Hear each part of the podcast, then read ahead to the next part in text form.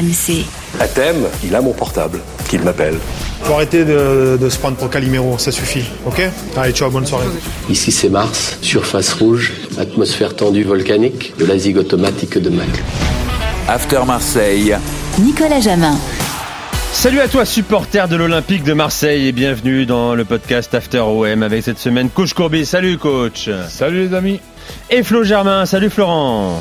Salut Nico, salut coach. Cette semaine cette Salut, question, faut-il encore faire confiance à Aubameyang et Vitinha? Faut-il croire qu'un réveil est possible pour ces deux numéros 9 Car oui, au tiers du championnat, ils n'ont pas encore lancé leur saison. Vous écoutez l'After OM, c'est parti.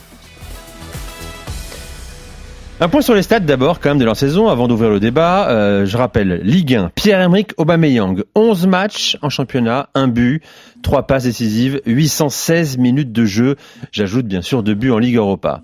Vitinha, 10 matchs de Ligue 1, 2 buts, 449 minutes de jeu. J'ajoute là aussi un but en, en Ligue Europa, total donc en Ligue 1 pour ces deux hommes, les deux numéros 9 de l'OM. 21 matchs, 3 buts. C'est pas faible c'est quasiment rien. Et c'est un problème qui plombe depuis le début de saison à l'Olympique de Marseille. Euh, avant de t'écouter, Flo, d'abord, coach, ton regard sur leur début de saison. Est-ce que euh, tu crois que ce sont deux hommes qui partagent les mêmes problèmes aujourd'hui? Crise de confiance pour l'un ou pour les deux Problème de niveau pour l'un euh, Perte de niveau pour l'autre Comment tu le juges? Ben, disons que avoir tous les détails que, tu demandes, c'est c'est compliqué. Je, je résumerai avec le fait que évidemment c'est c'est insuffisant, mais la question que je me pose, je, n'ai pas la réponse, peut-être vous l'avez vous, c'est que bon, quand on est au poste de numéro 9, c'est un poste compliqué pour justement euh, clôturer et finir euh, les, actions. Et les actions, est-ce que quand elles sont amenées par Correa, Ndiaye, ben, ou, ou Sarr, qui est quand même pour le moment un peu plus maladroit que ce qu'on a pu le, le connaître, parce que ce joueur-là, je le trouve intéressant, pour le moment je le trouve moyen. Donc euh, ces trois joueurs-là, est-ce que c'est justement pas ça qui complique un petit peu la tâche de ces deux numéros 9 Flo, euh, quelle est ta théorie, toi, pour l'instant? Ce sont deux cas différents, certainement frappés par le même mal, l'inefficacité. Euh, commençons, tiens, par exemple, par Pierre-Emerick Aubameyang aujourd'hui. Dans quel état moral est-il également?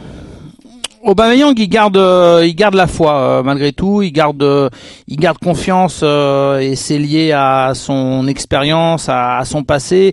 C'est un peu ce que disait euh, Pablo Longoria euh, récemment là quand on a fait l'interview. Il disait on, peut encore retrouver. C'était il y a à peine un an, un an et demi, le Aubameyang de, de Barcelone. Et, et lui, il est animé par ce par cet espoir-là, ce sentiment-là. Euh, à l'heure où on enregistre, euh, on, on sort, c'était euh, euh, mercredi à la, mi-journée d'un entraînement euh, ouvert en intégralité, et on, peut voir que bah, il s'y donne euh, évidemment à 100%. On peut voir que Aubameyang euh, garde quand même cette pointe de vitesse parce qu'on a no- notamment vu des, ateliers de, vitesse où bah, évidemment il, est devant, il, garde cette capacité-là sur 20-30 mètres à, accélérer et à, prendre le, le dessus. Est-ce que la répétition des efforts est plus compliquée Je pense que c'est euh, l'une euh, des raisons que euh, pour, qui expliquerait le fait que c'est plus difficile pour Aubameyang parce que faire un sprint c'est bien, en faire deux ok, mais peut-être que quand on fait 10 euh, au bout d'un moment euh, euh, il y a un petit peu de fatigue à, à 34 ans. Donc euh, euh, j'ai quand même le sentiment que lui euh, que lui y croit et qu'on a un coach Gennaro Gattuso qui euh, qui, qui est persuadé qu'il suffira d'un déclic. Alors le problème c'est que ça fait 3-4 mois qu'on le dit euh, et que le déclic il va falloir qu'il arrive euh, je pense avant Noël euh, parce que sinon il y aura vraiment de, de vraies questions à se poser. euh, Pierre-Emerick euh, Aubameyang. Vitinha également, tu l'as vu à l'entraînement ce mercredi. Comment est-il? Ouais. Vitinha, je- j'ai un point d'interrogation sur Vitinha. Je, je, je suis très embêté, je sais pas quoi penser de Vitinha.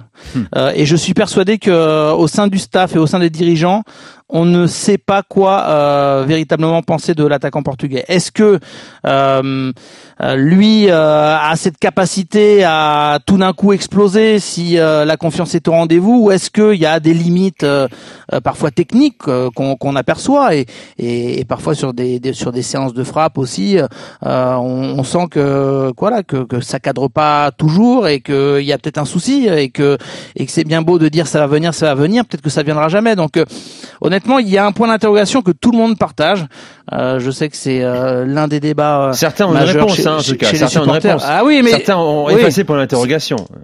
bah oui, certains se, ont un avis définitif. Je, je, je, moi j'en ai pas. Je, je, je, je ne dirais pas maintenant parce que quand tu parles d'un avis définitif, c'est ça veut dire qu'on a acté l'échec. Ouais. Euh, tu parles de ça, Nico. hein. C'est ça. Ça va faire quasiment un an qu'il est arrivé à Marseille. hein, je, Ouais. je le rappelle. hein.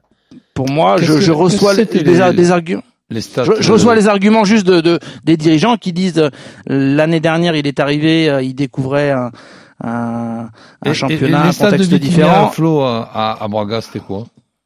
Il avait mis euh, une bonne dizaine de buts. euh, il, il, il était au moment où euh, l'OM est allé le chercher, euh, l'un des meilleurs buteurs de, de Ligue Europa. Euh, C'est le meilleur, stats, hein. selon Pablo Longoria, le buteur de, de Ligue Europa, mais c'était sur la phase, la phase de groupe. Il avait marqué alors, 67 matchs à Braga, 28 buts pour lui. Voilà. Voilà, c'est ça. Ouais, non, modo, euh, la un peu moins d'un but tous les deux matchs.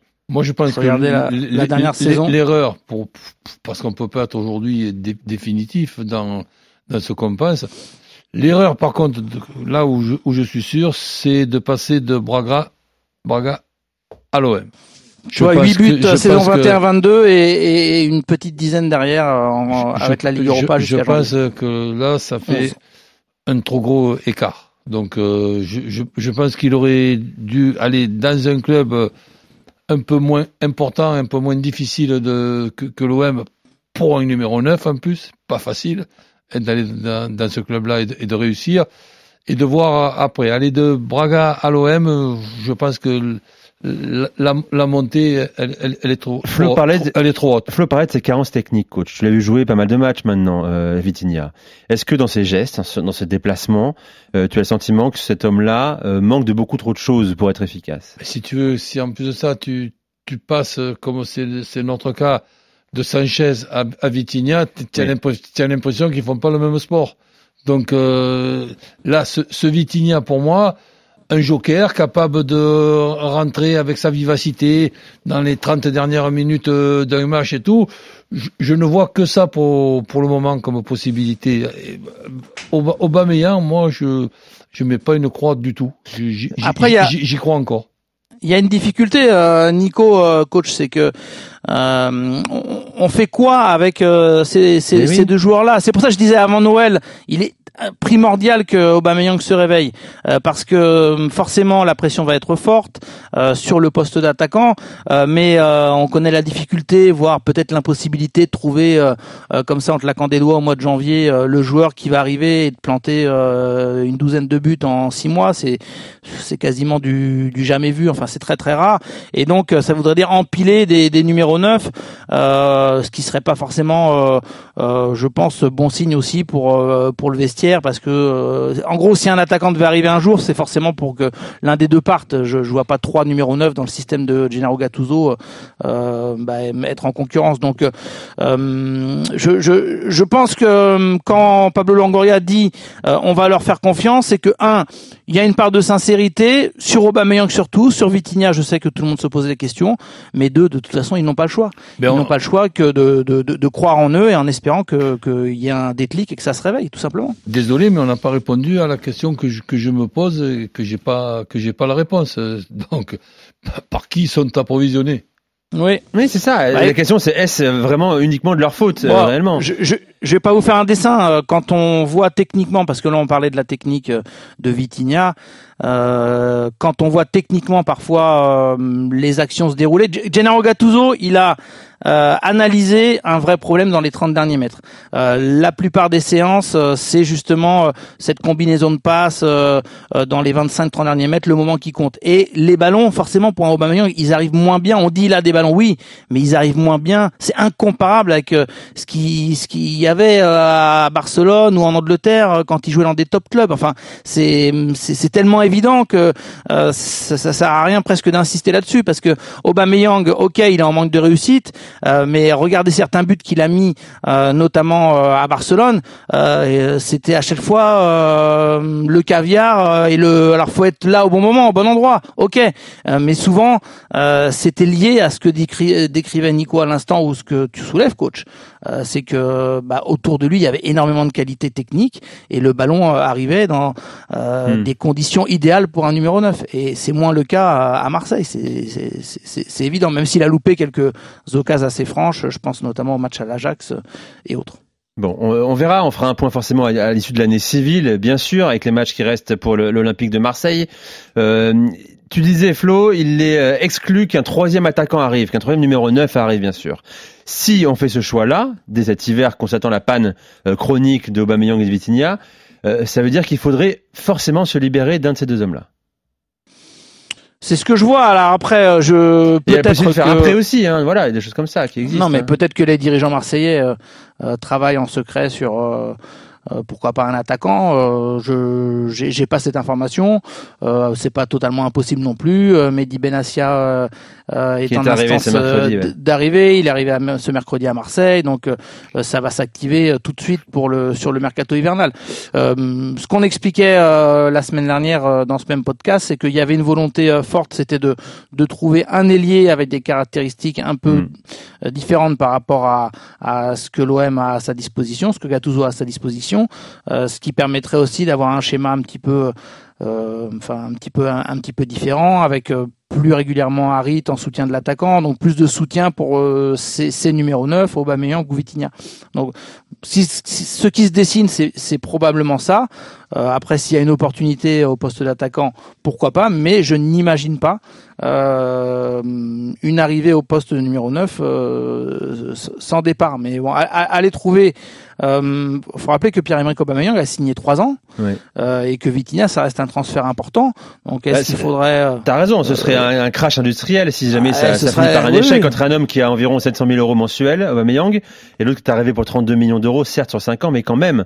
Sauf Bon. s'il y avait un prêt, imaginons. Mais là, c'est euh, c'est hypothétique tout ça. Je, je je crois pas que ce soit à l'heure actuelle où on parle là euh, mi-novembre dans dans les tuyaux. Flo, comment, comment Gattuso gère la situation de- des attaquants Toi qui les ont vus, qui l'a vu à l'entraînement aujourd'hui, ce mercredi, euh, il, est, il les traite comme les autres, il est encourageant, motivant euh, aux côtés d'eux? Euh, j'ai envie de dire, il les traite pas comme les autres. Il a une attention particulière, toute particulière pour eux. Euh, et donc du coup, j'en réfère à, à cet entraînement qu'on a encore pu voir en intégralité, euh, où il a un mot euh, sur quasiment chaque frappe pour eux. Euh, Marca Viti, Marca Viti. Donc euh, il Mm. arrête pas de lui dire Marc, Marc, Marc. Et, et le moindre ballon. après, c'est rigolo parce que c'est des trucs qu'on entend aussi euh, à d'autres niveaux et pas que chez les pros. C'est-à-dire que euh, quelle que soit la situation, il veut qu'il pousse le ballon au fond des filets, il veut qu'il se réhabitue à marquer. Euh, il y a toujours un petit mot de confiance pour eux. Il y a beaucoup de complicité. Euh, il y a ces séances de frappe où Gattuso reste jusqu'au bout euh, pour parfois d'ailleurs faire le centreur ou le passeur, le fameux 1-2 là avant, la petite frappe. Mais c'est vrai qu'il a un mot tout particulier à chaque fois pour pour Aubameyang ou, ou. Le staff aussi. J'ai vu certaines scènes où Vitinha a enchaîné deux trois frappes sous la barre, lucarne ou autre et euh, Vitinha est allé taper une petite accolade, abrassa- euh, embrassade avec euh, avec des membres du staff. Voilà, comme s'il fallait les, les, les cajoler et soigner cette cette confiance là. On, on sent on sent que c'est très important euh, parce que il, il manque pas grand chose à, à cet OM, mais offensivement ça ça, ça colle pas et, et ça passe notamment par la réussite de, de ces deux là. Bon, coach, mais aussi deux points d'interrogation pour l'instant. On n'a pas de réponse, on attend de voir. Encore quelques mois. Ben oui, mais on- comme je te dis, on va attendre de, voir aussi le, recrutement et le joueur peut-être euh, de, qualité capable de donner des, des, ballons pour ces deux numéros 9. Bon, je rappelle que Marseille hein, joue euh, samedi soir à Strasbourg. Marseille a, a besoin de points dans ce début de saison, hein, seulement euh, 13 euh, pour le moment, dixième de Ligue 1, mais avec un match en moins. Voilà pour le podcast After OM. Merci coach, merci euh, Flo. Salut, salut. Rendez-vous la semaine prochaine. Ciao les amis.